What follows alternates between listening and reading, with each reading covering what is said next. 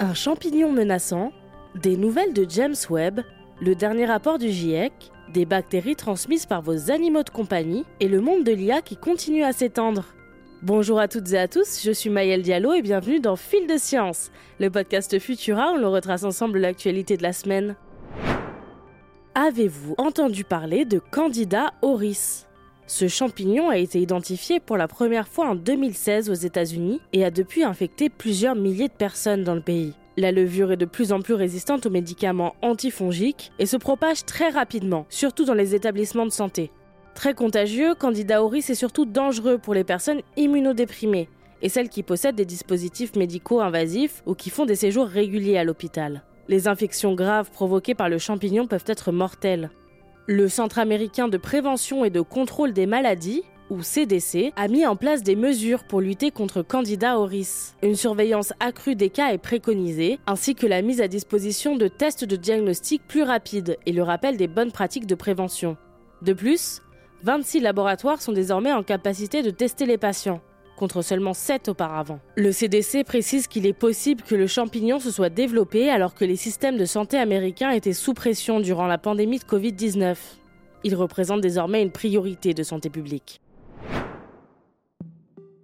De nouvelles observations spectaculaires du télescope spatial James Webb nous sont parvenues.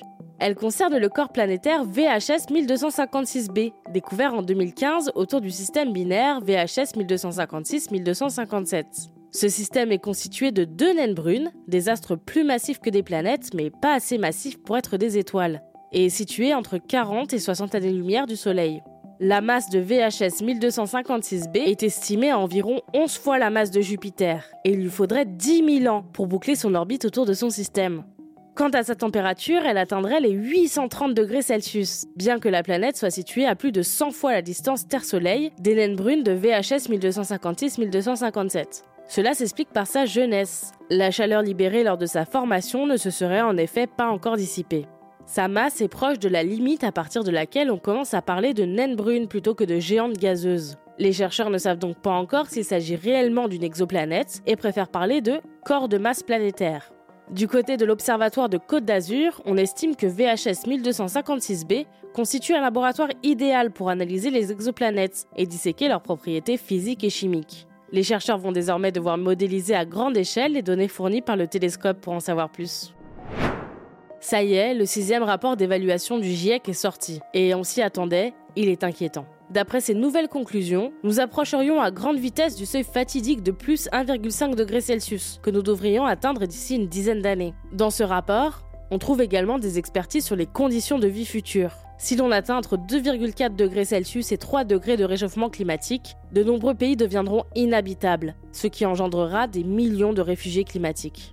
De nombreuses espèces pourraient également passer en danger d'extinction dans le monde entier à partir de 2 degrés Celsius de réchauffement. On risquerait donc d'en voir disparaître complètement, notamment dans les zones proches de l'équateur. De plus, les pandémies liées aux maladies provenant des animaux pourraient se multiplier, tout comme les dommages sur les infrastructures, la disponibilité de l'eau et de la nourriture. On apprend enfin dans ce rapport que les jeunes nés en 2020 subiront gravement les conséquences de l'inaction climatique, menée en partie par des générations qui connaîtront tout au plus 2 degrés Celsius à 2,5 degrés Celsius de réchauffement.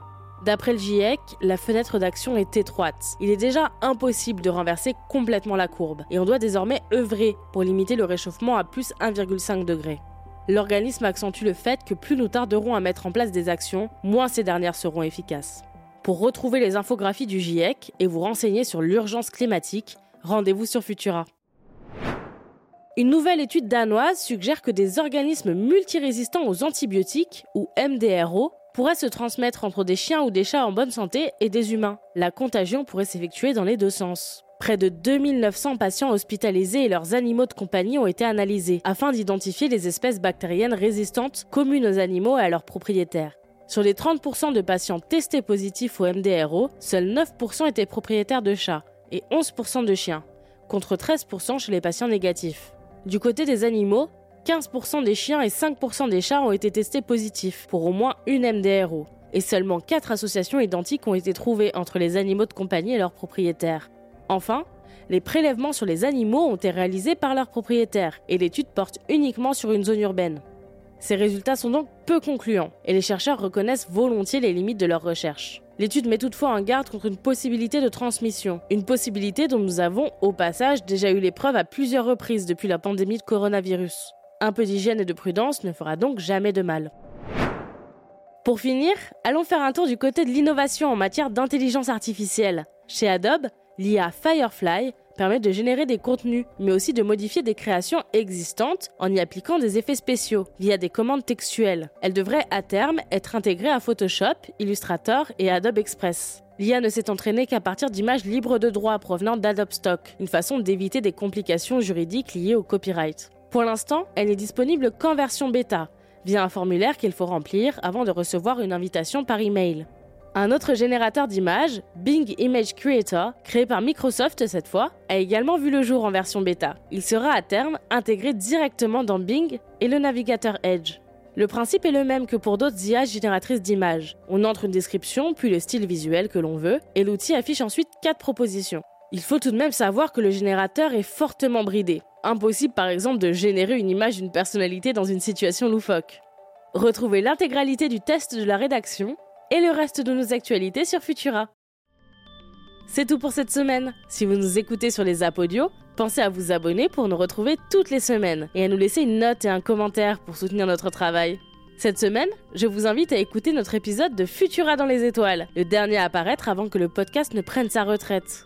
Merci beaucoup à Franck Ménan qui aura animé ce podcast pendant deux ans. Quant à moi, il ne me reste plus qu'à vous souhaiter un excellent week-end. Et surtout, restez curieux. À bientôt!